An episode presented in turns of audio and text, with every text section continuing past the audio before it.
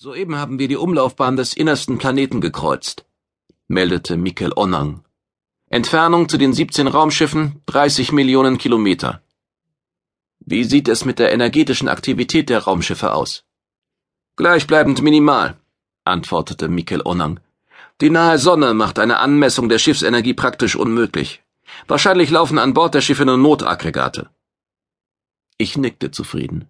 Auch diese Meldung passte in das Gesamtbild, das ich mir nach den ersten Meldungen gemacht hatte. Was könnte die Mannschaft dazu veranlasst haben, die Schiffe zu verlassen und unbewacht zurückzulassen? sinnierte Irmina Koczystova. Ganz unbewacht werden die Schiffe sicherlich nicht sein, antwortete Guki. Bestimmt ist zumindest eine robotische Alarmanlage aktiviert. Warum wurden wir von dieser dann noch nicht entdeckt? Fragte Irmina. Möglicherweise wurde die Robotautomatik auf ganz bestimmte Feindobjekte programmiert, antwortete ich. Ich könnte mir vorstellen, dass schon längst Alarm gegeben worden wäre, wenn Zeus mit einem Schiff in das System eingeflogen wäre. Das klingt plausibel, gab mir Irmina recht. Dennoch bleibt die Frage offen, warum die Fremden ihre Schiffe verlassen haben. Das ist noch nicht einmal bewiesen, sagte Ponell Eitringer. Cookie? Wandte ich mich an den Mausbiber. Er schüttelte den Kopf. Ich hatte ihm aufgetragen, seine telepathischen Fühler in Richtung der siebzehn Schiffe auszustrecken. Bisher habe ich keinen einzigen Gedankenimpuls empfangen, meinte er. Aber das kann noch kommen, wenn wir erst näher bei den Schiffen sind. Ponell Eitringer wandte sich im Pilotensitz zu mir um und fragte, wie nahe soll ich an die Schiffe herangehen? Vorerst bis auf zehn Millionen Kilometer, dann sehen wir weiter. Dasselbe gilt für die MCSJ 35. Verstanden, ertönte Mentro Kosums Stimme aus dem Hypercom. Wir standen mit der anderen Spacejet in ständigem Funkkontakt. Ich blickte auf den Ortungsschirm. Dort zeichneten sich die 17 Schiffe bereits ganz deutlich ab. Die Hyperortung vermittelte uns ein naturgetreues Bild. Auch die Größe und Masse der Schiffe konnte genau ermittelt werden. Sie waren alle von derselben Größenklasse.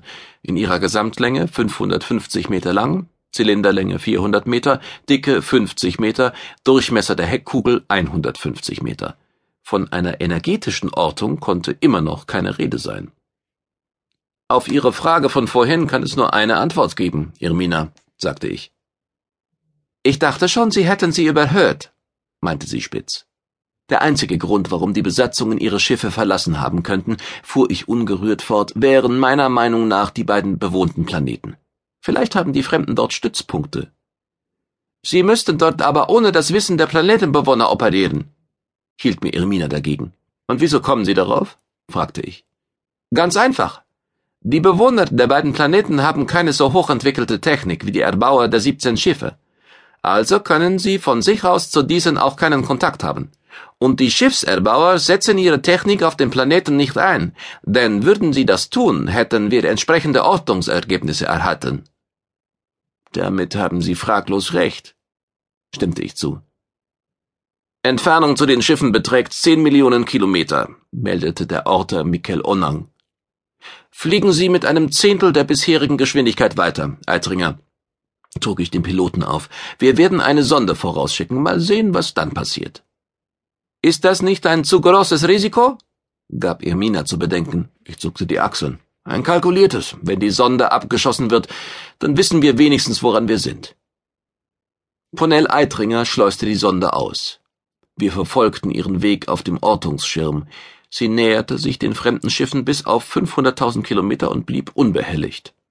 Die Ortungsergebnisse, die wir von der Sonde erhielten, deckten sich mit unseren bisherigen Ergebnissen. Hinzu kam nur noch eine schwache Energieemission, die wir wegen der zu großen Entfernung und der Sonnenaktivität bisher nicht hatten anmessen können. Bringen Sie die Sonde in eine Umlaufbahn um die Raumschiffe, befahl ich Eitringer. Ich glaube, wir können den Versuch wagen, auch mit den Spacejets ganz nahe heranzugehen. Der Meinung bin ich auch, stimmte Guki zu. Zumindest bis in gute Reichweite für Teleporter. Er blickte mich fragend an. Oder möchtest du keinen Blick ins Innere der Schiffe werfen, Mike? Doch, versicherte ich schmunzelnd. Diese günstige Gelegenheit werde ich mir nicht entgehen lassen. Das Aussehen der Fremden würde mich brennend interessieren, allein schon deshalb, weil Zeus ein so großes Geheimnis daraus gemacht hat. Ich befahl Mentro Kosum, sich einsatzbereit zu machen. Er sollte mit Rast Chubai an Bord eines der Schiffe teleportieren. Goki und ich legten unsere Kampfanzüge an. Als wir den 17 Raumschiffen nahe genug waren, reichte mir der Mausbiber die Hand. Im nächsten Augenblick entmaterialisierten wir.